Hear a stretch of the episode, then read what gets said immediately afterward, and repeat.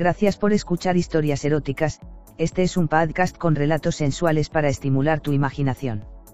Si quieres interactuar con nosotros el correo electrónico es historiaseroticaspr.gmail.com, también en nuestras redes sociales, en Instagram como eróticas-historias, Facebook con barra historias eróticas, Twitter como historia erotic, en nuestra página web en historiaseroticaspr.us.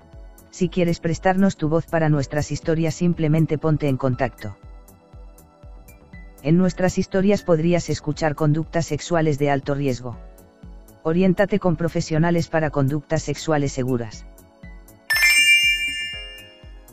Era un día lluvioso, como hoy, quizá esto me lo haya recordado, vagaba sin destino fijo en la ciudad donde vivía. Quería comprar unas cosas que me hacían falta, y al fin me decidí a entrar en una tienda en la que me pareció ver una dependiente que estaba para matrícula cum laude, y así aguantar el aguacero que caía. Me acerqué como sin querer a verla de más cerca, y no veáis la sorpresa, era un maniquí, perfecto de formas, pintado y vestido. La verdad, como para hacer el amor ahí mismo, me quedé absorto viéndolo, y en ese momento una voz de mujer dulcemente me preguntó, Ahora no te gustan las mujeres.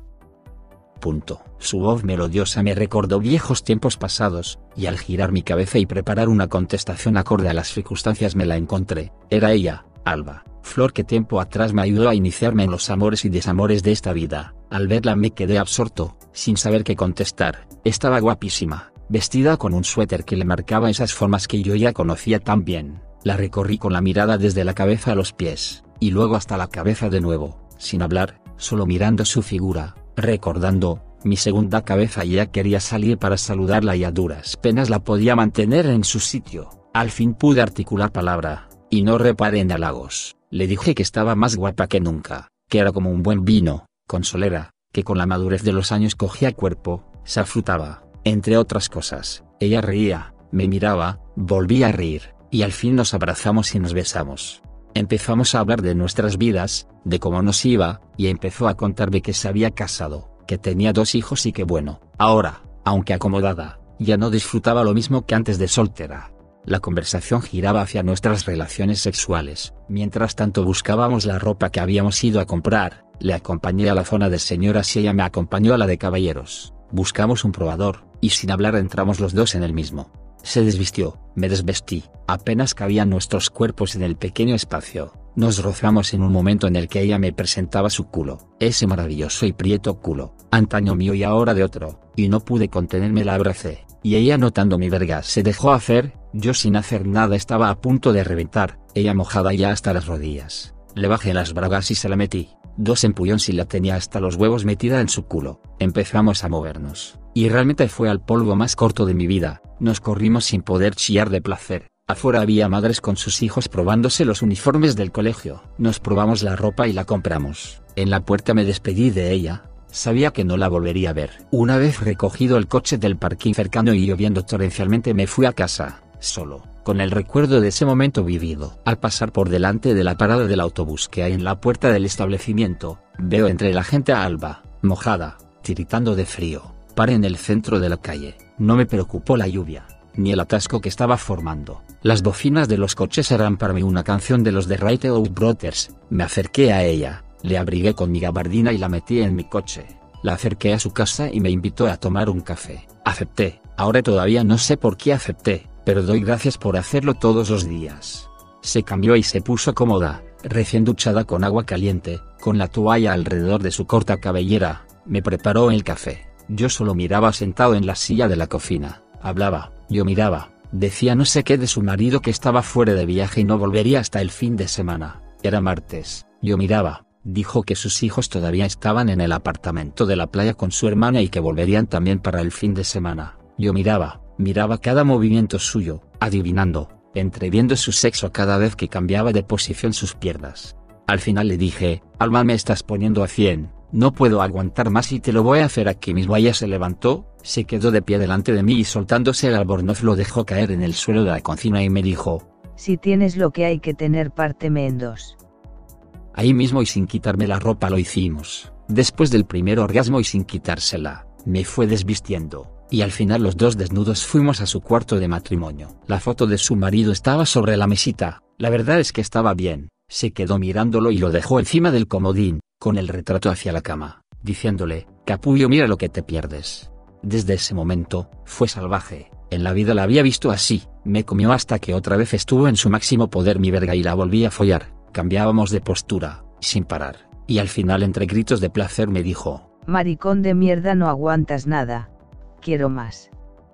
Yo maricón, y una mierda le dije y empecé a moverme sin descanso, ya no me preocupaba si yo iba a tener o no un orgasmo, la quería partir en dos, tal fue mi ímpetu que se corrió chillando, digo chillando, dando alaridos de placer, diciéndome que era el polvo más maravilloso que había pegado en su vida, que era mejor que los que habíamos pegado juntos, que, no sé cuántas cosas más dijo, y de repente se queda mirando como mi polla todavía estaba como el palo de la mayor de un barco, recta, gorda y roja, no me había corrido. Mirándome y todavía sin poder respirar bien sonrió, y me dijo que me iba a hacer lo que nadie me había hecho todavía, y que después de ese día, solo pensaría en ese momento, conociéndola me asusté un poco, pero mi excitación y su promesa hacían que mi mente se nublara. Vino hacia mí con varios pañuelos de seda y atándome manos y pies, según ella, porque ahora me tocaba tener placer a mí, me dejé hacer. Una vez atado me puso boca abajo en un taburete que tenía, y yo me temí que iba a tener mi primera experiencia sadomasoquista, pero no me importaba, quería tener mi orgasmo.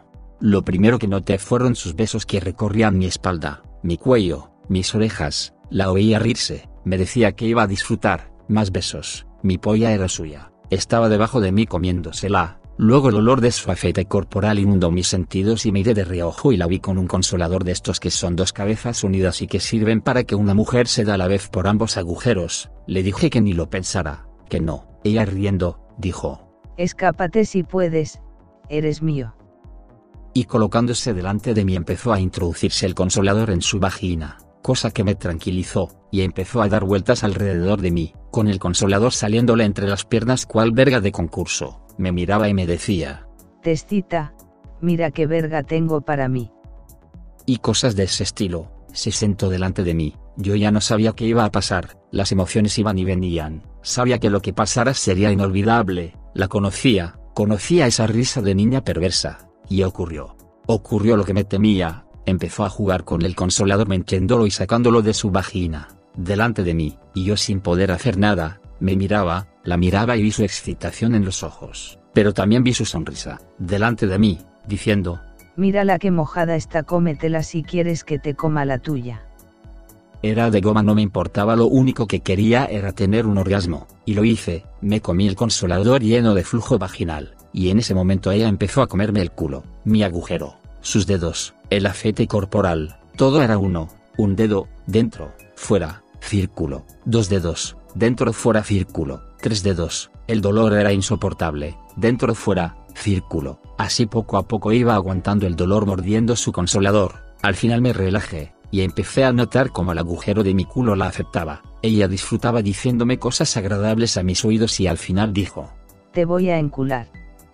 y cogiéndome el consolador me lo introdujo, chillé de dolor, y ella me besó, me aceptó, y estuvo conmigo haciéndome el momento lo más agradable posible. Todavía recuerdo ese cambio de dolor a gozo, gradualmente, sin darme cuenta, tuve mi primer orgasmo, me desató y me tumbó suavemente en el suelo, se acostó a mi lado, me mimó, me miró y sonrió, y en ese momento recordé, yo era ella, ella era yo, recordé esa primera vez, entre sollozos, como aceptó que la inculara, como mordiéndose los labios dijo que siguiera y como tuvo su primer orgasmo de esa forma.